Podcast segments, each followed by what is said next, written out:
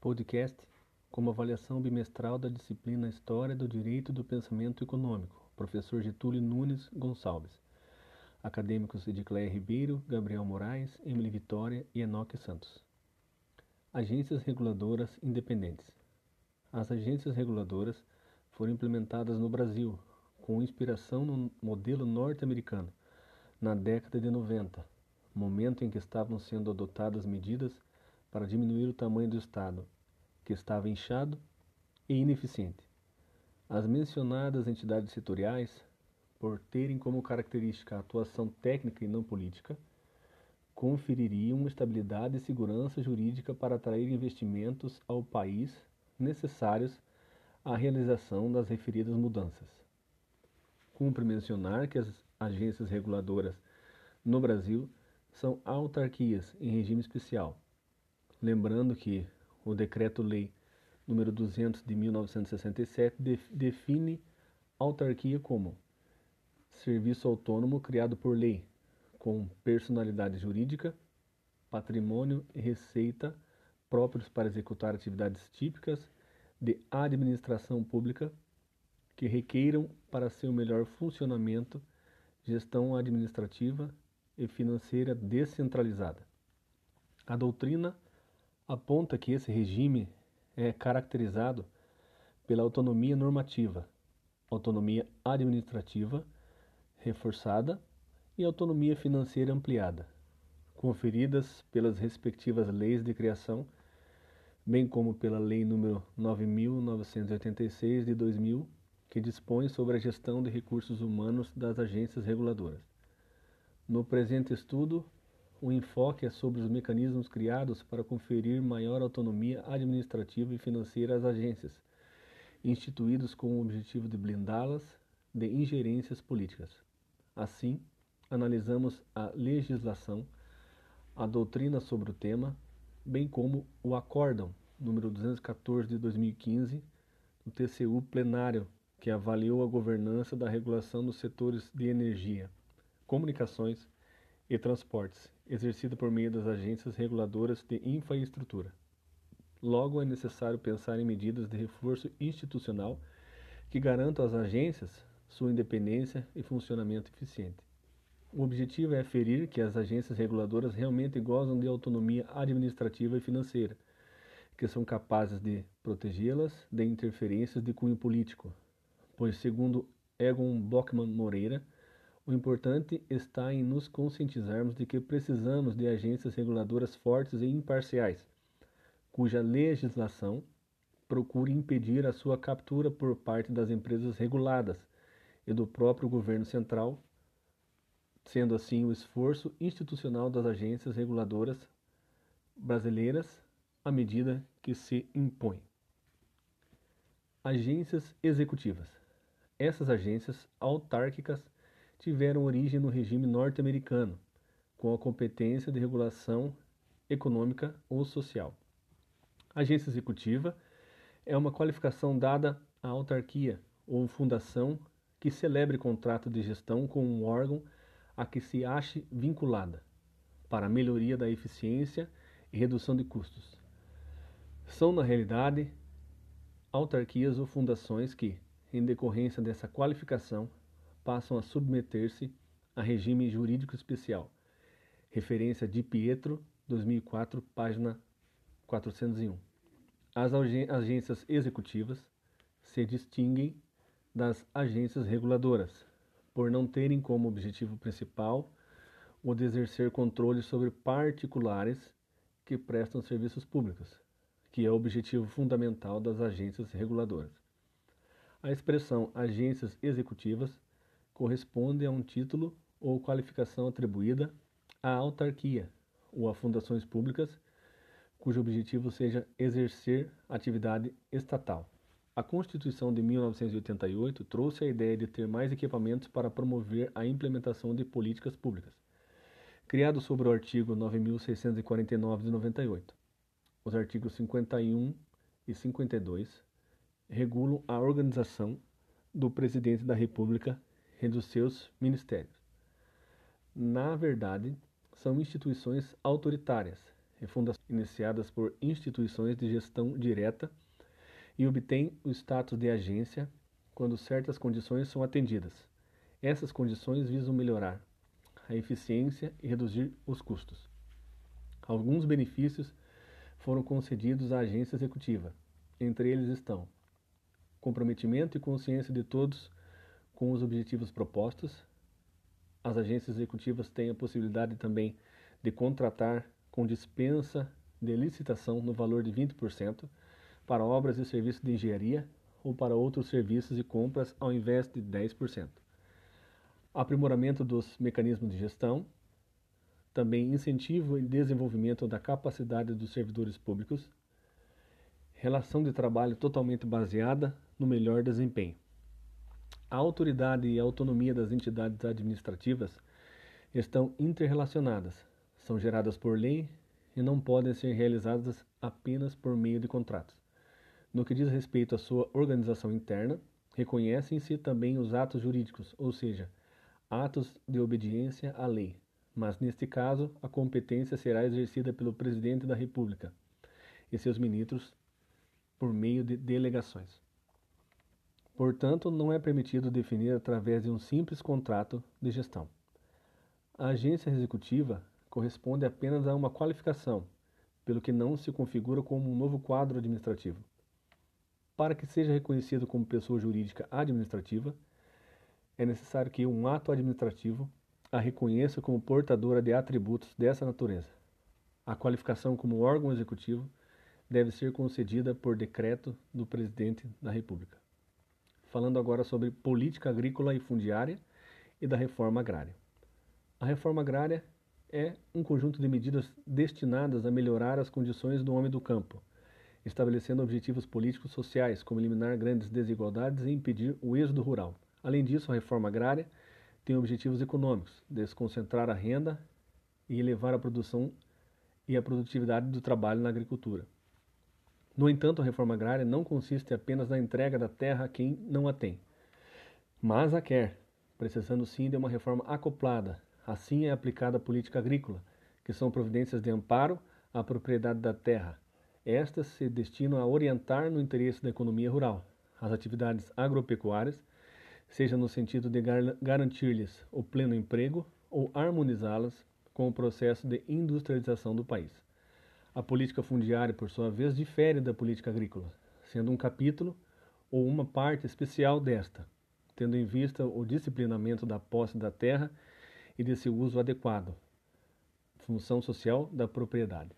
Neste contexto, a política fundiária deve visar e promover o acesso à terra daqueles que saibam produzir, dentro de uma sistemática moderna, especializada e profissionalizada.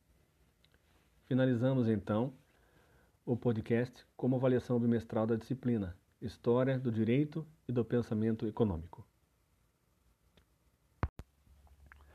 Avaliação bimestral da disciplina Introdução ao Estudo do Direito professor Carlos Vinícius Javorski, acadêmicos Edicleia Ribeiro, Gabriel Moraes, Emily Vitória, Jaqueline Santos e Enoque Santos. A história da formação dos direitos humanos.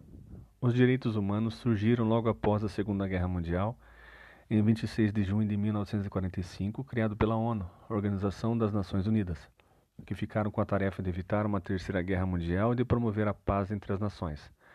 Também promover os direitos naturais, para uma paz duradoura. A principal motivação da criação da lei foram as guerras mundiais, causadoras de experiências terríveis sofridas pelas pessoas que vivenciaram esses traumas irreversíveis, marcados com memórias de dor e sofrimento, como a bomba atômica de Hiroshima e Nagasaki, a Primeira e Segunda Guerras Mundiais, o extermínio dos judeus e dos considerados povos inferiores. Por este motivo, o primeiro ato foi ressaltar as pessoas que nascem livres e iguais em obrigatoriedade e em direitos, sendo dotadas de razão e de consciência de como devem agir em relação umas com as outras. De lá para cá, os direitos humanos ganharam força e expandiram a sua atuação por diversas frentes. O assunto é tão importante que existem normas internacionais e inúmeros tratados para garantir que eles sejam cumpridos. A Declaração Universal dos Direitos Humanos foi promulgada em 1948 durante a Assembleia das Nações Unidas em Paris. É uma norma comum a ser alcançada por todos e trata-se de uma proteção universal. O documento já foi traduzido para mais de 360 idiomas e inspirou outros pactos e leis. As ações consolidadas pelos direitos humanos protegem também as minorias. Atuam na defesa das crianças e adolescentes, pessoas com deficiência, idosos, LGBTs, adoção e sequestro internacional, atuação internacional, mortos e desaparecidos políticos, combate às violações e ao combate ao trabalho escravo. Logo, os direitos humanos são para todas as pessoas, independente de raça, cor, classe social, gênero, nacionalidade, tomando assim como base o artigo 1 da Constituição Federal Brasileira, que diz: Todos os seres humanos nascem livres e iguais em dignidade e direitos. São dotados de razão e consciência e devem agir em relação uns aos outros com espírito de fraternidade um elemento essencial do respeito aos direitos humanos é investir na educação formal e no desenvolvimento cultural do meio social, pois é por meio deles que as pessoas podem desenvolver uma consciência crítica e ainda o respeito ao meio social. Direitos humanos são ainda os direitos e as liberdades fundamentais de que todas as pessoas devem gozar, além de garantir a liberdade de pensamento de expressão e a igualdade perante a lei. É também um pré-requisito para obter as condições básicas para o desfrutar de uma vida digna. Estes são os oito valores principais que devem ser praticados por todas as nações: paz e solidariedade universal, igualdade e fraternidade, liberdade, dignidade da pessoa humana, proteção legal dos direitos, justiça, democracia e dignificação do trabalho. Direitos humanos no Brasil. Há muito o que se discutir a respeito dos direitos humanos no Brasil.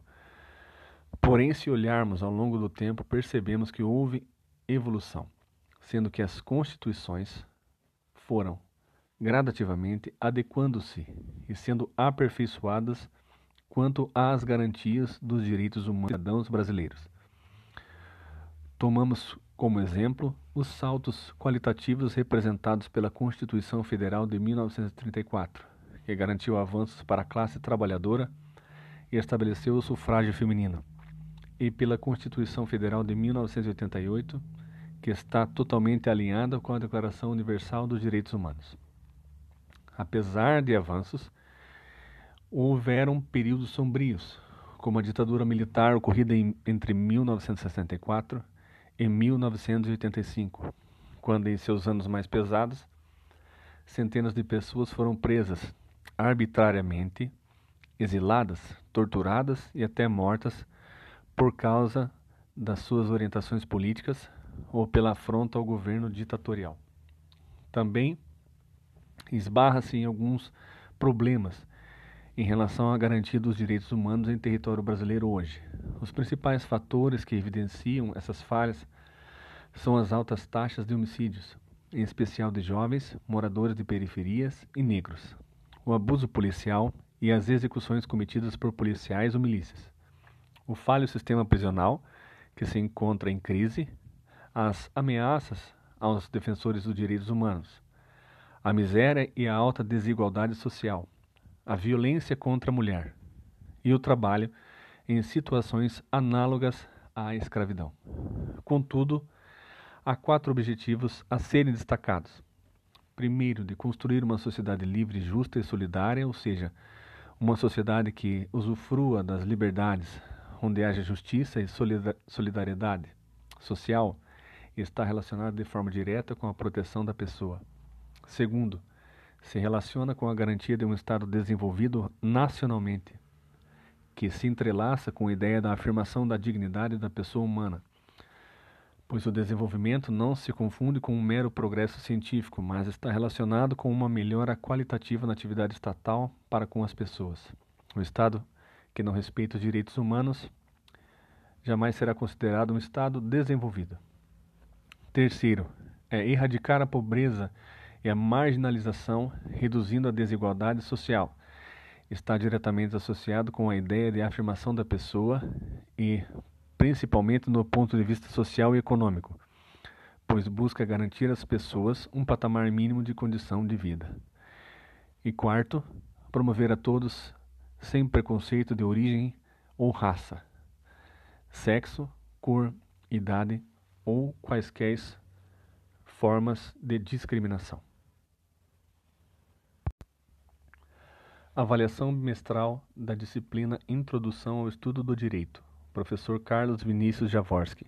Acadêmicos Edicléia Ribeiro, Gabriel Moraes, Emily Vitória, Jaqueline Santos e Enoque Santos. A história da formação dos direitos humanos. Os direitos humanos surgiram logo após a Segunda Guerra Mundial em 26 de junho de 1945, criado pela ONU, Organização das Nações Unidas, que ficaram com a tarefa de evitar uma terceira guerra mundial e de promover a paz entre as nações. Também promover os direitos naturais para uma paz duradoura.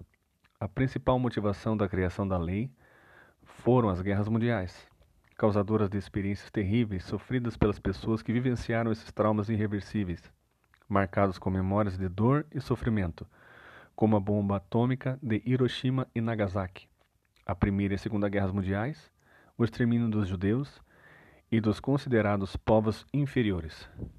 Por este motivo, o primeiro ato foi ressaltar as pessoas que nascem livres e iguais em obrigatoriedade e em direitos, sendo dotadas de razão e de consciência de como devem agir em relação umas com as outras. De lá para cá, os direitos humanos ganharam força e expandiram a sua atuação por diversas frentes. O assunto é tão importante que existem normas internacionais e inúmeros tratados para garantir que eles sejam cumpridos. A Declaração Universal dos Direitos Humanos foi promulgada em 1948 durante a Assembleia das Nações Unidas em Paris. É uma norma comum a ser alcançada por todos e trata-se de uma proteção universal. O documento já foi traduzido para mais de 360 idiomas e inspirou outros pactos e leis. As ações consolidadas pelos direitos humanos protegem também as minorias, atuam na defesa das crianças e adolescentes, pessoas com deficiência, idosos, LGBTs, adoção e sequestro internacional, atuação internacional, mortos e desaparecidos políticos, combate às violações e ao combate ao trabalho escravo.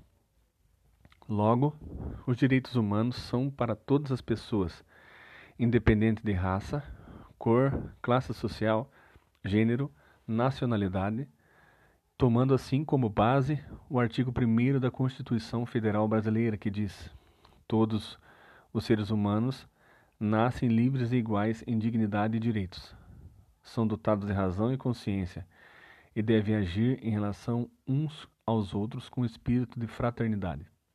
Um elemento essencial do respeito aos direitos humanos é investir na educação formal e no desenvolvimento cultural do meio social, pois é por meio deles que as pessoas podem desenvolver uma consciência crítica e ainda o respeito ao meio social.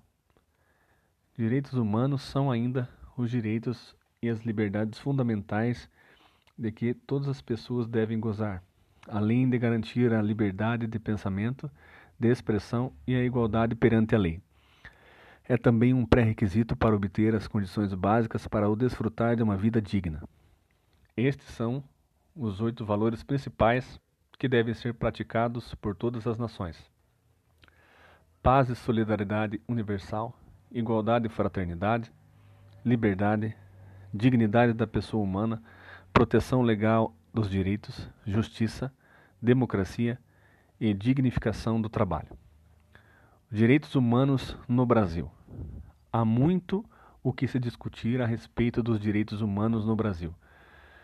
Porém, se olharmos ao longo do tempo, percebemos que houve evolução, sendo que as constituições foram gradativamente adequando-se e sendo aperfeiçoadas quanto às garantias dos direitos humanos dos cidadãos brasileiros. Tomamos como exemplo os saltos qualitativos representados pela Constituição Federal de 1934, que garantiu avanços para a classe trabalhadora e estabeleceu o sufrágio feminino, e pela Constituição Federal de 1988, que está totalmente alinhada com a Declaração Universal dos Direitos Humanos. Apesar de avanços, houveram períodos sombrios, como a ditadura militar ocorrida em, entre 1964 e 1985, quando, em seus anos mais pesados, centenas de pessoas foram presas arbitrariamente, exiladas, torturadas e até mortas por causa das suas orientações políticas ou pela afronta ao governo ditatorial. Também esbarra-se em alguns problemas em relação à garantia dos direitos humanos em território brasileiro hoje. Os principais fatores que evidenciam essas falhas são as altas taxas de homicídios, em especial de jovens, moradores de periferias e negros, o abuso policial e as execuções cometidas por policiais ou milícias, o falho sistema prisional, que se encontra em crise, as ameaças aos defensores dos direitos humanos, a miséria e a alta desigualdade social, a violência contra a mulher e o trabalho em situações análogas à escravidão. Contudo, há quatro objetivos a serem destacados. Primeiro, de construir uma sociedade livre, justa e solidária, ou seja, uma sociedade que usufrua das liberdades, onde haja justiça e solidariedade social, está relacionada de forma direta com a proteção da pessoa. Segundo, se relaciona com a garantia de um Estado desenvolvido nacionalmente, que se entrelaça com a ideia da afirmação da dignidade da pessoa humana, pois o desenvolvimento não se confunde com um mero progresso científico, mas está relacionado com uma melhora qualitativa na atividade estatal para com as pessoas. O Estado que não respeita os direitos humanos jamais será considerado um Estado desenvolvido. Terceiro, é erradicar a pobreza e a marginalização, reduzindo a desigualdade social. Está diretamente associado com a ideia de afirmação da pessoa e, principalmente no ponto de vista social e econômico, pois busca garantir às pessoas um patamar mínimo de condição de vida. E quarto, promover a todos sem preconceito de origem ou raça, sexo, cor, idade ou quaisquer formas de discriminação.